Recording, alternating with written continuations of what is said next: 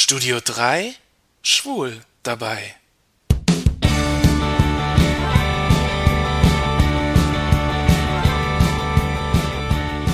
Hallo Leute, hier ist wieder euer Jan aus dem Studio 3 in Saarbrücken. In dieser Woche fand in Saarbrücken mal wieder das Max Ophüls Filmfestival statt. Ziel dieses Nachwuchsfilmfestivals ist es, junge Regisseure im deutschsprachigen Raum zu fördern. Während des einwöchigen Festivals haben die Saarbrücker die Chance, Filme zu sehen, die bisher noch keiner gesehen hat, und zu bewerten. Nicht wenige Regisseure und Schauspieler sind nach dem Festival ganz groß rausgekommen so hatte zum Beispiel der Oscar-nominierte Kurzfilm Spielzeugland bei Max Ophüls Festival Premiere. Er erhielt 2009 in der Kategorie Bester Kurzfilm den Oscar. Auch in diesem Jahr gab es wieder Filme mit schwuler und lesbischer Thematik. In diesem Jahr waren es gleich mehrere Filme. Ich habe mich unterhalten mit den Regisseuren von Frederik und der schwule Neger Nobi.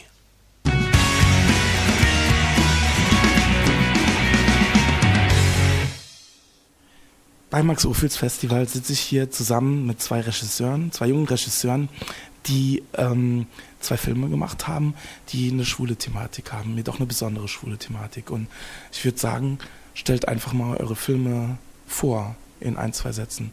Also wir haben hier erstmal Alexander Ritter.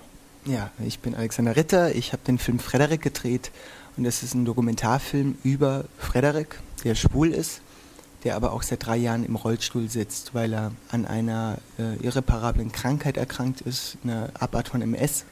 Und ich erzähle so sein Leben, sein komplettes Leben bis zu diesem Tag, als die Krankheit bei ihm ausbrach und vor allem auch sein aktuelles Leben, wie das Leben mit dieser Krankheit ist, wie das Leben im Rollstuhl ist und wie überhaupt so Gedanken, Gefühle, Ängste und Zukunftsvorstellungen so ablaufen. Ich bin Wilm Heugen, mein Film heißt Der schwule Neger, Nobi, und äh, erzählt auch eine Biografie. Auch von äh, der Geburt bis, bis heute. Und äh, bei mir handelt es sich um das Leben von Andreas Göbel. Spitzname ist Nobi und äh, Nobi ist ein homosexueller Farbiger, der in der DDR-Provinz im Jahre 1961 geboren wurde und ähm, ja erstmal der einzige Schwarze in seinem Ort war, ähm, damit schon immer im Mittelpunkt stand und irgendwann in der Pubertät rauskriegt, er liebt Männer und damit hat er halt nochmal einen Exotenbonus mehr. Und äh, trotz Coming Out, was er in Ostberlin hatte in den 80ern, schafft das halt nicht, äh, irgendwie dort einen Partner zu haben, sein Leben zu leben können, wie er möchte. Und er will raus in den Westen und äh, ja, nimmt Bespitzelung durch die Stasi, Schikanen und so weiter auf sich, um rauszukommen und schafft das letztendlich über einen einjährigen Haftaufenthalt als politischer Gefangener. Dann kommt er kurz vor Mauerfall tatsächlich raus in den Westen und lebt jetzt inzwischen in Köln, schwulen Metropole und betreibt dort einen Kiosk und ja, lebt sein Leben so, wie er möchte. Und eigentlich geht es ihm ganz gut dabei, aber er sucht immer noch nach der großen Liebe. So dramatisch jetzt sich die beiden Leben halt anhören und die ganzen Schicksalsschläge, geht es vor allem aber auch um Liebe.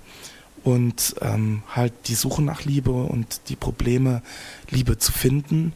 Und da haben beide halt äh, so ihre Erfahrungen damit gemacht. Also, wobei die beiden jetzt halt auch ein wahnsinnigen Altersunterschied haben. Also der äh, Andreas, der schwule Neganobi, fast doppelt so alt wie ähm, der Frederik oder 20 Jahre älter. Ich habe leider erst den äh, schwulen Neganobi sehen können. Frederik äh, läuft heute Abend erst an. Aber was mir zum Beispiel bei dem Film Der schwule Neganobi aufgefallen ist oder was mich sehr ähm, beschäftigt hat, ist die Beziehung zwischen äh, Chris und Andreas. Wilm, kannst du mal was dazu sagen? Und ja. Ja, also ähm, Chris spielt eine Rolle im, im Heute von Andreas Leben. Also Chris ist oder war zur Dreharbeitszeiten 21, Andreas 47, 48 so ungefähr. Und äh, Andreas ist oder war total verliebt in Chris. Und Chris äh, mag Andreas auch sehr gerne, aber es war immer klar, zu der Beziehung wird es nicht kommen. Aber äh, Andreas hat das für sich auch zu einer Art ja, Antrieb genutzt. Also er sagte einmal im Film, Chris ist sein Motor. Und also in dem Jahr, wo wir ihn begleitet haben, hat man das auch gesehen, dass er sehr viel Sport getrieben hat, um sich irgendwie fit zu machen für diesen Chris, dass er irgendwie, weiß nicht, verrückte Dinge macht, die man vielleicht nur sonst mit 48 nicht macht, sondern eher mit 17 oder 21 und irgendwie das Kind in ihm ist ja auch sehr groß und ähm, mich hat das also auch immer ganz positiv berührt, dass jemand, der auch äh, eine wirklich harte Lebensgeschichte in Teilen hat mit einem einjährigen Gefängnisaufenthalt, mit Bespitzelung und Verrat durch Freunde, dass er es irgendwo immer noch schafft, sich für Sachen und die Liebe, was ja vielleicht das Beste ist, äh, zu begeistern, äh, dass er da so viel Energie rauszieht für sich selbst, dass er auch weiß, dass er sowas als Katalysator, als Motor für sein Leben braucht. Also diese Suche nach Liebe, auch schon zu Ostzeiten, gab es diverse Freunde, die ihn immer wieder auf die nächste Stufe gehoben haben oder ihm die Energie gegeben haben, weiß ich nicht, den Ausreiseantrag zu stellen, den Fluchtversuch zu wagen, das Gefängnis zu durchstehen. Also irgendwie Liebe als Antrieb, als Optimismus das ist so sein, sein Ding. Und das fand ich sehr faszinierend. Wobei die Beziehung, die die beiden oder Nicht-Beziehung eben, das Werben des Älteren um den Jungen ist natürlich auch nicht immer äh, einfach zum Zugucken gewesen, weil man dachte, also so richtig zusammenkommen werden die nicht. Und während der Dreharbeiten ist es dann ja auch zum, zum Schnitt gekommen. Sie hatten Sendepause. Was mich aber freut, ist, dass die jetzt nach einem halben Jahr oder acht Monaten tatsächlich es geschafft haben, irgendwie vielleicht auch durch die Pause zu einer echten Freundschaft zu kommen. Also der Chris war jetzt ja auch mit hier äh, und hat den Film mitpräsentiert und obwohl er in dem Film auch, sag ich mal, dem Andreas die kalte Schulter zeigt in Teilen, mhm. was vielleicht auch gemein wirkt auf manche einen, aber irgendwie ist es ja auch eine Art, damit klarzukommen, dass man so sehr begehrt wird oder gewollt wird. Und ich glaube, die kommen da beide sehr gut mit klar und jetzt sind sie auch glücklich, dass sie irgendwie zu einer Ebene gefunden haben, wie sie eine echt gute Freundschaft haben können. Was mich halt auch gewundert hat, dieses Küssen und äh, diese Körperlichkeit ist, finde ich doch dann auf jeden Fall immer schwierig, wenn man, wenn man Körperlichkeit einem anderen gibt und sagt, äh, ja, ich will aber nichts von dir, das soll nur platonisch sein. Und dann muss der andere halt auch miterleben, dass das Leben des anderen, der Sex oder das Flirten mit anderen halt irgendwie weitergeht. Naja, wo als zum Beispiel dieser Junge in die Kneipe kommt und nach der Telefonnummer von, äh, von Chris fragt. Also ja, die küssen sich zu oder küssten sich damals zur Begrüßung, machen sie jetzt wieder und spielt schon auch eine Rolle der Austausch von Zärtlichkeiten, obwohl es, glaube ich, da, also die waren jetzt nie ein Paar in dem Sinne, dass sie wirklich ein Paar waren. Aber ähm, dass das auch ein Spiel ist, dass der eine dann mit dem mit anderen flirtet, während der Ältere da sich das anguckt, das gehört auch ein bisschen dazu. Aber das, ähm, ich glaube, da das war bei denen jetzt nie ein echtes Streitthema, sondern also da sie ja kein Paar waren, darf natürlich auch jeder machen, was er möchte. Vor den Augen des anderen ist es natürlich irgendwo auch naja, also beim Zu also wir haben das erste Material gesehen. Wir haben, wir haben in dieser Kneipe, ist ja die Szene, drei Stunden gedreht und ich habe gar nicht immer gehört, was passiert ist. Und dann im Material gucken ist mir erst aufgefallen, wie, also das ist schon ein bisschen gemein. Andererseits waren, also hat der Chris natürlich auch das Recht, zu äh, attraktiv zu finden, wen er möchte und zu flirten, mit wem er möchte. Und ich glaube, das sieht der Andreas auch so. Und der Andreas ist ja mit seinen äh, 7, 48 Jahren, hat er das ja wahrscheinlich nicht zum ersten Mal erlebt. Also der hat ja viel Lebenserfahrung und ich glaube. Und vielleicht sogar umgekehrt selbst auch mit dem. Ähm, mit der Erwin. Also der genau, der Andreas war auch mal in der Situation, dass die Altersverhältnisse genau umgekehrt waren, dass er der Junge und der, sein Freund der Erwin in Weil am Rhein, als er gerade im Westen war, der Ältere war und kennt es bestimmt auch, wie man, also was da für Spannungen aufkommen können. Und um ehrlich zu sein, glaube ich, das spielt spielt auch ein bisschen bei dieser Faszination füreinander schon auch eine Rolle. Wenn man jemanden toll findet, den ganz viele andere Leute auch toll finden, dann ist das ja auch interessant. Also. Aber du hast gerade ähm, gesprochen von Liebe als Antrieb für, für, sein, für das Leben von Andreas, einfach die Sachen durchzustehen. Wie ist es jetzt bei dem Film Frederik? Ich denke, da spielt äh, Lieben und Lust und Lust aufs Leben und darauf halt dein Leben schwul vielleicht auch leben zu wollen, einen Partner zu finden und so, ist ja auch ein Antrieb vielleicht für Frederik äh, äh, mit seiner schwierigen Situation klarzukommen oder weiterzumachen, das durchzustehen. Ähm, also was einfach den, den Frederik wahnsinnig umtreibt, ist einfach die, die, der Kampf vor allem gegen Einsamkeit und, ähm, und damit verbunden auch die Suche nach Liebe, Logo. Aber ähm, die, dieses, die, wenn man einfach innerhalb von neun Wochen von einem ganz normalen, jungen, schwulen Mann plötzlich zum Rollstuhlfahrer wird, ich glaube, das kann sich niemand wirklich vorstellen, was da passiert, auch was im Freundeskreis passiert und wie viele Leute plötzlich nicht mehr mit einem umgehen können. Und gerade auch im, im schwulen Bereich, glaube ich, ist es nochmal ein oberflächlicheres Thema, dass man plötzlich äh, wenn man irgendwie losen Kontakt hatte, plötzlich keinen Kontakt mehr hat, weil, weil da jemand im Rollstuhl sitzt, den man nicht abends mit auf Party nehmen kann, weil der nicht in den Club reinkommt, wo Treppen sind oder weil der nicht in den Club reinkommt, wo keine behinderten Toiletten sind und weil der nicht tanzen kann und, und, und so. Und auch das äh, beschreibt Frederik ganz stark, wie sich Freundschaften einfach verändern oder wie Freundschaften einfach abbrechen, weil Leute nicht damit klarkommen, mit diesem Schuldgefühl, was man irgendwie auch hat, dass man sagt irgendwie, ja, wir nehmen dich mit und, und, und, du sitzt aber die ganze Zeit nur neben der Tanzfläche, während wir Spaß haben und wir kommen nicht damit klar. Wir haben Schuldgefühle, dass, dass du keinen Spaß hast. Was völliger Bullshit ist, weil Frederik ist schon froh, wenn er überhaupt dabei ist. Aber zu einem gewissen Punkt kann ich es auch verstehen, dass man sagt, ich, ich, ich pack das nicht, dich zu sehen, wie du neben mir sitzt und, und nicht tanzen kannst, während ich tanze und so. Ja, und vor allem einfach Kampf gegen Einsamkeit, weil ähm, ich habe da echt viel drüber nachgedacht, aber wie viel ich einfach dadurch in Kontakt komme, indem ich einfach äh, mein Leben lebe und indem ich meine Arbeit mache und indem ich einkaufen gehe und indem ich dahin gehe, wo ich so hingehe. Aber als Rollstuhlfahrer, er sitzt einfach meistens allein in der Wohnung. Und in dem Moment, wo ich nicht arbeiten würde, hätte ich schon mal 80 Prozent weniger Kontakt zu Menschen. Und so, ja, und ich glaube, das ist ein großes Ding. Einsamkeit vor allem. Ich habe den Film jetzt ja auch noch nicht gesehen, ja. werde ihn aber gleich sehen und bin schon sehr gespannt. Was vielleicht aber auch ein Unterschied ist, dass der Nobi, Andreas, der ist halt von Kind an ist er schwarz Even. als einziger.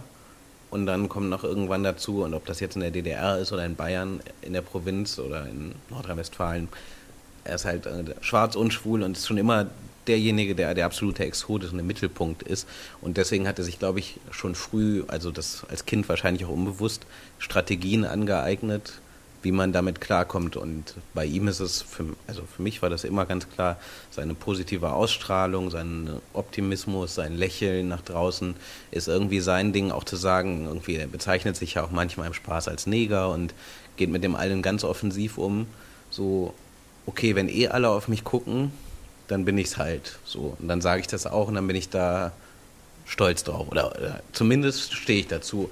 Und der konnte sich sein Leben lang, hat er sich damit beschäftigt, wahrscheinlich auch wie bewusst, das wir jetzt mal davon gestellt, aber er wusste irgendwie immer, dass das ein Thema ist und mit dem muss er klarkommen. Und ich glaube, dieses Schwulwerden war dann halt irgendwie eher noch eine Verschärfung des Schwarzseins im Sinne von der Exotik. Und ich frage mich, also ich finde das total spannend, wenn du sagst neun Wochen, äh, ist natürlich nochmal eine ganz andere Lebenssituation dann. Also unabhängig davon, ob er jetzt ein leichtes Coming-out hat oder sonst wie, das ist ja nochmal was ganz anderes. Aber so einen krassen Wechsel in einem ganz bewussten Lebensalter, das ist schon, also ich bin sehr gespannt.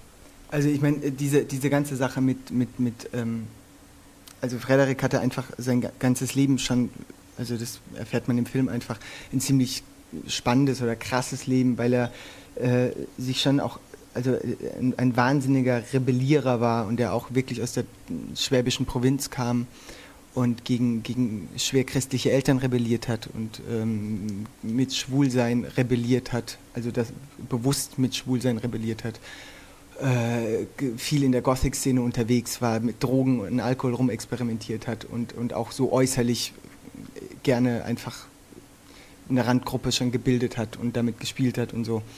Und trotzdem hat er eine Wahnsinnsausstrahlung, ist wahnsinnig reflektiert und, und äh, eine wahnsinnig sympathische Ausstrahlung, die das ja irgendwie auch damit einhergeht, dass man irgendwie sagt, ich muss es irgendwie anders kompensieren. Ähm, und, und auch jetzt, äh, das war der Hauptgrund, auch diesen Film zu machen, dass ich mich selbst gefragt habe, ich würde, glaube ich, dran zerbrechen, wenn ich innerhalb von acht Wochen plötzlich, also ich, ich kann mir mein Leben nicht vorstellen, wie das wäre, wenn ich jetzt im Rollstuhl sitzen würde.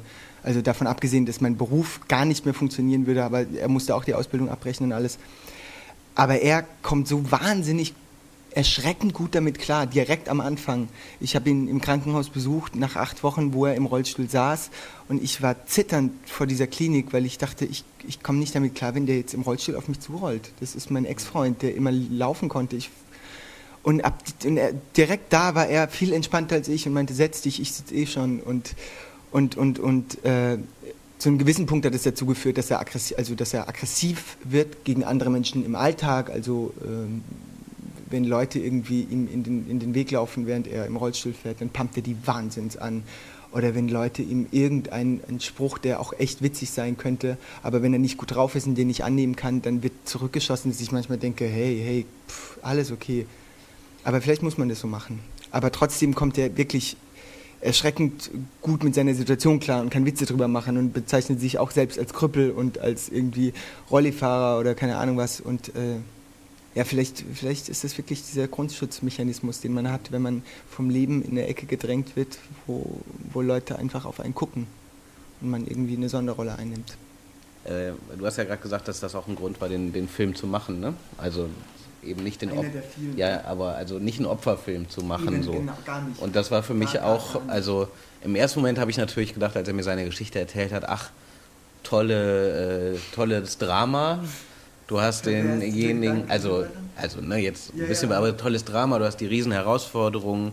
Wie wird mein Held schaffen, diesen Berg zu überwinden, wenn alle immer nur böse zu dem sind? Und dann fahren wir zum Andreas in seinen Heimatort und jeder, also er geht da durch die Straße und tatsächlich ist er super bekannt, aber jeder umarmt ihn. Du kriegst mit, der ist also vielleicht positiv diskriminiert worden, gibt es natürlich auch, wenn man sagt, das Negerpüppchen und so weiter, aber eigentlich war er nie das Opfer, als was man, wenn man es hört, schwul, schwarz, DDR und so weiter, Stasi, was man vielleicht so denken würde. Und das hat mich dann auch gefreut und ist viel interessanter dann noch gemacht und mich dann auch daran bestärkt, diesen Film eben nicht als einen tristen DDR, äh, alle, äh, der Staat ist böse und alle sind ganz arm Film zu machen, sondern eher diesen Optimismus, diese Kraft hervorzubringen.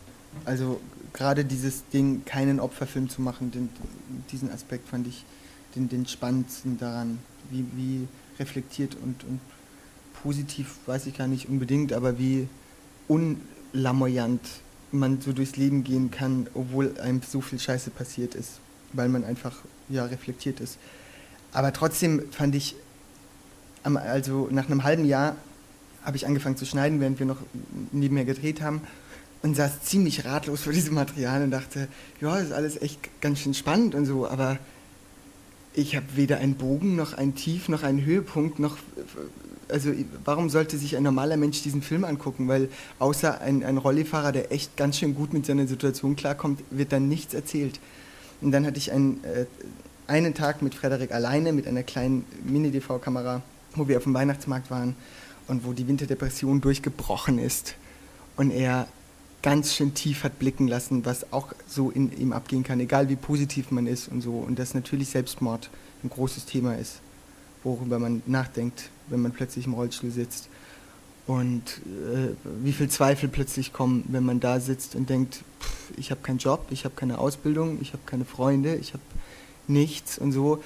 Und dieses, dieses Interview war wahnsinnig wichtig auch, um so einen Menschen kennenzulernen und um zu zeigen, logisch kann man reflektiert sein und positiv, aber ähm, dahinter steckt doch immer noch eine Tiefe und immer noch Zweifel, die jeder Mensch hat. Und ähm, und man muss halt gucken, was stärker ist in dem Moment oder was letzten Endes überwiegt. Das ist ja auch das, was dann die Momente, äh, die dem Ganzen dann, also dem Menschen und dem Film dann ja auch die Tiefe geben, die der Mensch auf jeden Fall hat, aber die man in den Filmen, wie du sagst, vielleicht auch schwer reinkriegst. Bei uns war das im Gefängnis ganz stark so. Also wir sind mit ihm in das Gefängnis gegangen, wo er vor 20 Jahren gesessen hat. Und den ersten Tag ist er da durchgegangen. Klar hat es ihn so ein bisschen berührt, aber ach ja, und hier war das und hier war die Dusche und da musste ich immer zwangsarbeiten und das und das und das. Und aber irgendwie habe ich gedacht, wie kann der hier so, so ruhig bleiben? Also es sah auch wirklich nicht besonders einladend aus, aber dann kommen wir in die Zelle, wo er die schlimmsten Momente erlebt hat und da kippt es dann plötzlich. Also da regt er sich dann auch auf, ist auch im Film drin dass sie da halt zu 16 Leuten drin waren und so weiter. Und da bricht dann, also kommt plötzlich mal Wut auf, die er sonst ist er halt der große Versöhner. Und dann, ach ja, das war zwar blöd damals, aber heute ist äh, Gras drüber gewachsen. Und ich bin ja weitergegangen und ich habe ja überlebt oder meinen Weg gemacht. Und ähm, die Momente sind, glaube ich, schon auch wichtig, um zu sehen, dass das also, dass das alles da ist.